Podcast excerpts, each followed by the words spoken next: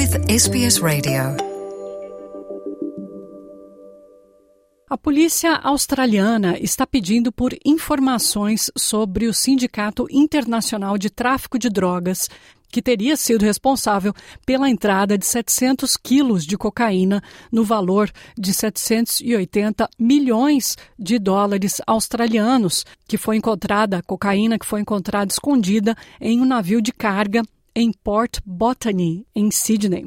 Oficiais da Força de Fronteira Australiana, Polícia Federal, descobriram a droga no último dia 22 de julho, durante uma inspeção de contêineres no navio Marsk Inverness, que havia atracado um dia antes. O carregamento foi encontrado embalado em sacos de brim dentro de um container descrito como trazendo produtos de madeira e carpintaria. Depois, a polícia apreendeu 28 sacos, cada um contendo cerca de 25 quilos de cocaína em pacotes embrulhados em forma de tijolo. O exame forense das drogas identificou diferentes emblemas nos tijolos de cocaína, incluindo os números 5, 365 e a palavra Netflix. As investigações preliminares sobre o navio foram concluídas e a embarcação foi autorizada a continuar sua jornada. Qualquer pessoa com informações sobre esse assunto deve ligar para a Crime Stoppers no número 1800 333 000.